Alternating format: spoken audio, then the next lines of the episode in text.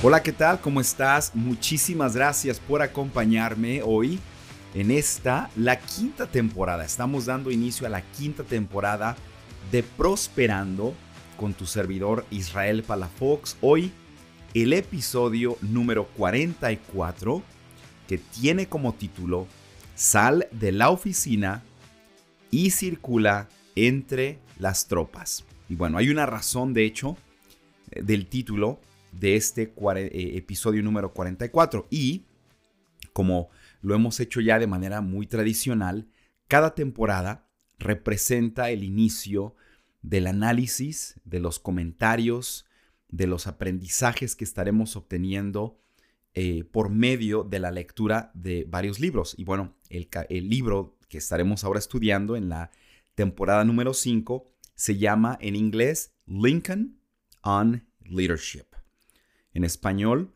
Lincoln sobre liderazgo. Y mira, desafortunadamente no he podido encontrar este libro en español, así que tal vez vas a tener que eh, tal vez confiar un poquito más en mí en el aspecto de que si no hablas inglés, no te preocupes, estaré compartiendo de todos modos los principios que van a ser de mucho valor eh, eh, desde el punto de vista del liderazgo. Y si hablas inglés, te sugiero que obtengas este libro, así como te he sugerido que obtengas otros libros también. Este es un libro bastante ligero, por así decirlo. No es un libro muy extenso, de una vez quiero avisarte, pero los principios que vas a encontrar, los principios que vamos a repasar en, este, en esta temporada, en mi opinión, son bastante, bastante prácticos. ¿Quién es Lincoln? Posiblemente reconozcas el nombre, posiblemente no. Abraham Lincoln fue uno de los presidentes de Estados Unidos. De hecho, fue de, los primeros. Tenemos a George Washington y a otros, otros personajes que formaron parte también de la presidencia de los Estados Unidos. Pero Abraham Lincoln vivió un tiempo muy crítico en la historia de los Estados Unidos. Y por esa razón, Abraham Lincoln, pues es considerado, si no el mejor presidente, sí uno dentro de los tal vez de los top tres, por así decirlo, de los mejores presidentes que ha tenido el país, pero también, y ahí viene la razón por la cual también es conocido, es porque el estilo de liderazgo, la historia de hecho detrás de Abraham Lincoln, desde sus inicios en su carrera política hasta el momento que llega a la presidencia y bueno, desafortunadamente la manera en la cual pues fue, fue asesinado, eh, nos enseña muchísimo de la capacidad que tiene un ser humano de poder tener influencia para bien sobre algo. ¿Por qué Abraham Lincoln es tan importante? Bueno, primero que nada, como te dije, esto es su estilo de liderazgo y precisamente el enfoque de este libro y de esta temporada va a ser esa. Vamos a hablar del liderazgo. Ahora, posiblemente aquí dices, wow, espérate Israel, ya, ya me perdiste. Ya me perdiste porque, pues Israel, yo no soy un líder. Eh, yo no tengo un título de liderazgo, ni siquiera en el trabajo en el que tengo. Posiblemente mi empresa, eh, eh, no me considero como un líder. tal vez, pues no, no, tengo, no tengo ese título o ese reconocimiento que tal vez la sociedad nos llega a dar como, como líderes. Y si hay algo que tal vez quiero invitarte en esta ocasión a cambiar tu perspectiva. Ya me has acompañado por, por cuatro temporadas, esta va a ser la quinta, espero que ya podamos tener un poco de confianza tú y yo. Y es lo siguiente, si hay algo que puedo asegurarte ya con mis más de 22 años de experiencia de trabajar con, con personas, con seres humanos, es esto. Todos nosotros somos líderes. Todos nosotros somos líderes. Y quiero que tú sepas que el liderazgo, claro que se da por, por, la posición que te llegan a asignar, tal vez en la compañía donde tú trabajas, eh, posiblemente en la organización religiosa, eh, te, han dado ese cargo ahora de, de, liderar, posiblemente te has ganado eso por, por el voto público, a lo mejor tú estás, tú estás incursionando en la política, pero, pero quiero que tú sepas que no solamente alguien puede convertirse en un líder de esta manera, hay líderes que en su gran mayoría, por cierto, son líderes que se han convertido y son líderes sin la necesidad de que se les imponga un título, sin la necesidad de que sean elegidos, sin la necesidad de que alguien les diga que ahora tú estás a cargo de esto. En mi opinión, el liderazgo consiste en la influencia que todos tenemos sobre otra persona o sobre otras personas. Y ahí es entonces donde tú y yo sí entramos en el liderazgo. Porque quieras o no, nos guste o no, hay personas a tu alrededor que te ven y tú puedes tener influencia en ellos. Pueden ser tus vecinos, tus vecinas, pueden ser las personas con las que tú trabajas, aunque tú no tengas el título de líder en esa organización, hay personas que, aunque tal vez no lo creas, hay personas que te siguen, hay personas que te ven. Especialmente, por ejemplo, si eres integrante de una familia y tienes la gran oportunidad de ser un padre o de una madre o de un hermano, siempre o de un tío o un sobrino o un abuelo o una abuela, estás, créemelo, en una posición de liderazgo. Así es que es por esa razón, por esa razón que en esta temporada número 5 quiero pasar tiempo hablando de estos principios contigo para ayudarte a que tú puedas descubrir que efectivamente eres un líder y que cómo puedes entonces actuar de acuerdo a la gran responsabilidad, ya sea que se te fue asignada o que por la confianza de otras personas te consideran a ti como ese líder.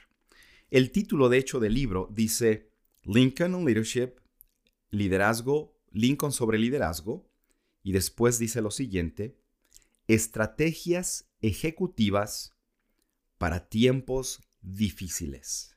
Y me encanta, porque creo que algo que podemos decir con plena seguridad es que los tiempos que estamos viviendo actualmente no son tiempos sencillos, son tiempos difíciles.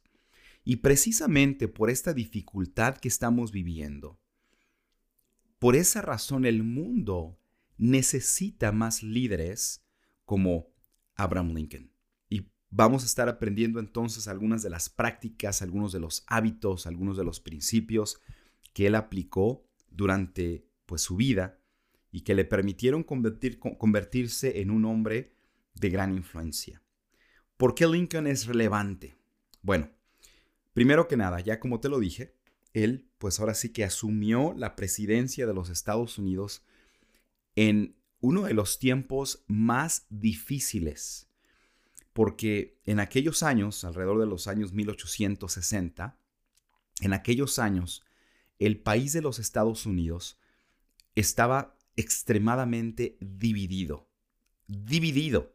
Claro, se consideraban una nación, pero había dos ideologías bastante fuertes que estaban en constante conflicto, que estaban en, en, constante choque. Y esto causó una gran división al grado de que se desarrolló una guerra interna, no una guerra contra un enemigo ajeno, no una guerra contra, por ejemplo, tal vez Inglaterra, que tal vez fue este tipo de guerra que George Washington estuvo peleando, eh, eh, franceses, etcétera, etcétera. No, esta guerra fue una guerra interna y creo que esta es una de las peores guerras que alguien puede llegar a, tener precisamente por la división que existía. Y uno de los puntos que causaron esta, esta división interna eran los distintos puntos de vista que se tenían sobre uno de los temas más sensibles, eh, más delicados, pero también creo que más crueles que nosotros hemos llegado a desarrollar como humanidad, y es el tema de la esclavitud. En aquellos años la esclavitud se practicaba, en aquellos años la esclavitud de hecho estaba, era parte de, de las leyes de los Estados Unidos, que era completamente legal. Entonces imagínate, tenías una parte del país que practicaba, que creía, que, decía que esto era correcto, esta práctica, el, tener esclavos, el, considerar a estos seres humanos, pues ahora sí que prácticamente como, como cosas, en muchas ocasiones ni siquiera como cosas, y tenías otra parte del país que estaba en contra de, de este movimiento, que estaba en contra de esta ideología. Y bueno, Abraham Lincoln fue precisamente el presidente que proclamó la emancipación de estas personas, es decir, él otorgó libertad a los esclavos. Y aún así, aún así, todavía, todavía años después, eh, todavía hubo ciertas familias, ciertas personas que siguieron practicando esto. Pero por lo menos de manera legal, eh, Abraham Lincoln se encargó de que esta práctica quedara abolida, por así decirlo, en Estados Unidos. Ahora, volviendo al título del, primer capítulo, que te dije, es sal de la oficina y circula entre las tropas. ¿Por qué? Bueno, ya viene precisamente uno de los primeros hábitos, principios que podemos aprender y que debemos de aplicar del estilo de liderazgo de Abraham Lincoln. Y eh, tiene que ver con el hecho de que él pasaba muy poco tiempo, muy, pero muy poco tiempo, en su oficina. Él se pasaba mucho de su tiempo fuera de su oficina, todavía dentro tal vez de, lo que se le conocía o lo que era entonces en aquellos años la, Casa Blanca o el lugar donde el presidente vivía. Él pasaba muchísimo tiempo, por ejemplo, en el departamento de guerra, específicamente en la oficina de telégrafos del departamento de guerra de Estados Unidos de aquellos años. Y él se la pasaba ahí precisamente porque él era el lugar, él, e, era el lugar, mejor dicho, en donde él podía recibir información al momento, donde él podía recibir un reporte de lo que estaba sucediendo, no de segunda mano ni de tercera mano, de primera mano, porque él prácticamente estaba parado justo al lado de la máquina de telégrafos. Y así como llegaba un telégrafo, así él lo leía. No confiaba, no quería que alguien más le se, lo, se lo leyera, no quería que alguien más le dijera, oye, acaba de llegar un telégrafo que dice esto, por favor ve ahora a informarle al presidente esto. Y bueno, yo creo que por obvias razones, creo que tú y yo hemos jugado en muchas ocasiones el, juego del teléfono descompuesto y hemos visto cómo es que este fenómeno sucede.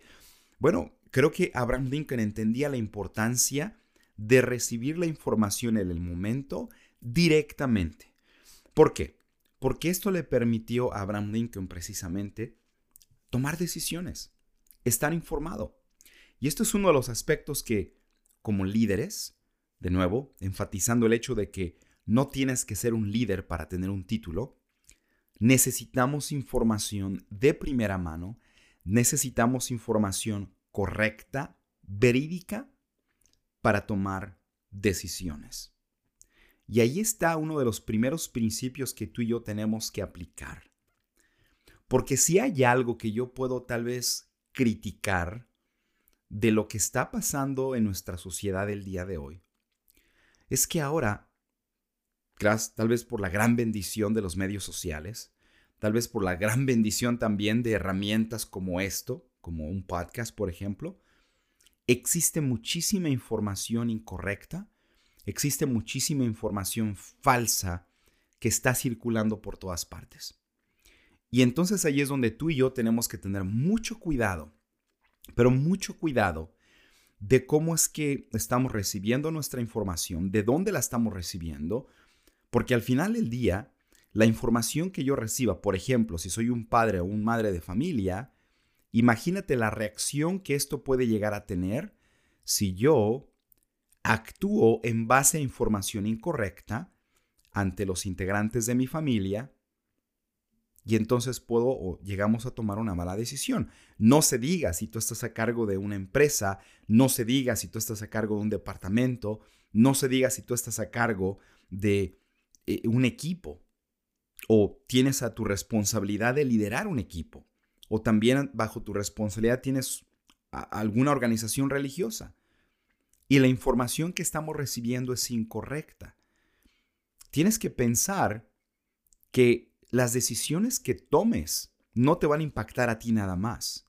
Las decisiones que tú tomes van a impactar a aquellas personas que están a tu alrededor. En este caso, tu familia, en este caso, los integrantes de tu equipo, tu organización, tal vez e, e, esta, esta parte de, de la iglesia o la organización religiosa a la cual tú perteneces. Tu decisión, lo que tú haces, va a tener un impacto. Y por esa razón, nos tenemos que asegurar siempre de que estamos obteniendo la información correcta. Hace años he aprendido una práctica tremenda de que cuando alguien viene y me dice, oye Israel, me dijeron que está pasando esto, yo siempre agoto las, las preguntas. ¿Quién? ¿Quién te dijo? ¿Cuándo? ¿En dónde? Enséñame, muéstrame. Y, no, y no es que no confíe en la otra persona, pero ya he aprendido por experiencia lo importante que es el tener la información correcta, el tratar de agotar todo lo que yo pueda para asegurarme que la información que estoy recibiendo es la correcta y de esa manera yo puedo tomar también mejores decisiones. Y bueno, hablando sobre este tiempo que Abraham Lincoln pasaba fuera de su oficina, él también no solamente se la pasaba fuera de su oficina, pero él estaba allá afuera. Y por eso también el título del libro de Pasar tiempo entre las tropas, porque él en promedio, a medida que vemos los días, y de hecho esto lo comparten en el libro, a medida que vemos la cantidad de días que él estaba en su oficina, a comparación de la cantidad de días que él estaba afuera, eh, con los soldados, reuniéndose, visitando personas, eh, reuniéndose con personas que, que formaban parte de su presidencia, los diferentes secretarios, generales, etcétera, etcétera. Él en sí estaba fuera de su oficina no menos de 10 días. Ponte a pensar en esto. El mes tiene 30 días. 10 días en promedio él estaba en su oficina, el resto del tiempo él estaba afuera. Él estaba reuniéndose con las personas. Él estaba visitando a los generales. Él estaba hablando con ellos. Y fíjate que también un dato muy, pero muy interesante que a mí me, me gustó muchísimo de esta práctica y también es algo que he tenido la oportunidad de aplicar con muchísimo éxito, es que cuando Lincoln tenía contacto con sus subordinados, por ejemplo, él lo hacía, número uno, fuera de su oficina, como lo indiqué, pero también prefería verlos en lugares casuales, en lugares en donde ellos, no él, ellos estuvieran más cómodos. Hay historias, y de hecho en este libro comparte estas historias, hay historias de cómo Abraham Lincoln visitaba, por ejemplo, a los secretarios de su presidencia en sus hogares, o cómo es que iba a la casa de los generales y se reunía con ellos y hablaba con ellos. Ponte a pensar en esto. Imagínate que el presidente de los Estados Unidos, en este caso Abraham Lincoln, te viene a visitar a ti, que eres un general, te viene a visitar a ti, que eres tal vez el secretario o la secretaria de educación. Imagínate el impacto que esto va a tener en ti el hecho de que alguien como el presidente de los Estados Unidos se tome ese tiempo y venga a tu hogar. Y vea, y te vea tal vez no eh, en las mejores vestimentas, ¿por qué? Porque te agarró de manera casual. Y de repente tienes una plática muy casual con él. Eso era precisamente el estilo de Abraham Lincoln. Eso era el estilo. Y era lo que le permitía a Abraham Lincoln obtener la información en el lugar correcto, en el momento correcto. De hecho, en una carta que él le mandó a uno de los generales que él tuvo que reemplazar, eh, fue precisamente lo que él le dijo. Una carta que le mandó al general John C. Fremont en 1861 él eh, pues lo relevó, lo quitó prácticamente de esa posición y le dio el cargo al general Hunter. Y en esta carta que también le manda, de hecho, al general Hunter, quien tomó el lugar de Fremont, él le explica precisamente cuál fue el error principal que cometió el general Fremont. Y le dice, su error cardenal es de que se aísla muy fácilmente y no permita que nadie lo vea. Y de esta manera, no sabe ni siquiera lo que está pasando ni sucediendo en aquellos asuntos que le pertenecen. Eso es una carta, de hecho, o mejor dicho, una, pequeña, un fragmento de una carta que le mandó Abraham Lincoln al general Hunter, quien reemplazó al general Fremont. Y tú puedes verte, ver ahí en esta carta lo importante que era entonces, aún para Lincoln, el asegurarse que sus propios subordinados también realizaran esta práctica, también implementaran este hábito, este estilo de liderazgo, de poder pasar tiempo con los soldados, de pasar tiempo con, con, los, tal vez los otros subordinados que ellos mismos como generales tenían. ¿Qué aprendo de todo esto? Bueno, el que tomemos tiempo de estar con las personas que forman parte de nuestro equipo, de la organización religiosa, de nuestra familia, en momentos y en lugares casuales. Por ejemplo, si tú eres un padre y una madre de familia, te invito a que por favor pongas muchísima atención a esto. Es algo yo que desde hace muchísimos años aprendí, de hecho tuve la gran bendición de poder vivirlo aún en mi propia familia cuando estaba creciendo y tiene que ver con el tiempo que estamos pasando como familias comiendo juntos, por ejemplo. Ya se han hecho estudios sociológicos que muestran que cuando como familia se están llevando a cabo ciertas comidas, como por ejemplo el desayuno como familia, o tal vez la comida o la cena como familia, ya los estudios han demostrado que en estos casos, si por lo menos lo estamos haciendo cinco días de los siete días de la semana, en el caso, por ejemplo, de los jóvenes, se ha visto que desarrollen menos hábitos de fumar, tomar, el uso de marihuana, o tal vez eh, algún otro tipo ya de, de comportamiento, como por ejemplo el tener relaciones sexuales de manera prematura, antes de que ni siquiera sean adultos, todo esto, todo esto ya se ha conectado a que estos tiempos en los que como familia estamos comiendo, ya sea el desayuno o la cena o la comida, por lo menos cinco días de los siete días de la semana, ya se ha hecho una, conexión de cómo es que esto ayuda a que la juventud no desarrolle alguno de estos hábitos. Y es que yo me pongo a pensar, tal vez no se trate tanto, tal vez no se trate tanto el hecho de comer, pero lo que sucede durante la dinámica de la comida, lo que sucede mientras la familia está reunida y está disfrutando de los alimentos. ¿Qué sucede en estos tiempos? Lo que sucede es que las relaciones se fortalecen. Lo que sucede es que esto a mí me permitió conocer más a mi mamá y a mi papá. Lo que sucede es que esto a mí me permitió conocer más a mi hermano. Lo que sucede es que esto me permite más conocer a mis hijos, lo que está pasando con ellos, lo que no está pasando con ellos, cómo se están sintiendo. Pero también es una gran oportunidad para, para charlar, para que ellos me conozcan, para que ellos nos conozcan, para que ellos sepan cómo nos fue en el día, qué, estamos, qué está sucediendo, en fin. Los beneficios son muchísimos. Y eso es una práctica que de nuevo tú y yo, si somos padres de familia o integrantes de una familia, podemos asegurarnos de estar implementando día a día. Ahora, no se diga que si tú eres tal vez, tienes a tu cargo algún, algún equipo de trabajo, eres supervisor posiblemente en la empresa en la que tú trabajas, o eres algún gerente, eres algún directivo, eres algún vicepresidente, o tal vez eres el pastor de tu iglesia o, el, líder de jóvenes o de los niños de, de tu congregación, no importa.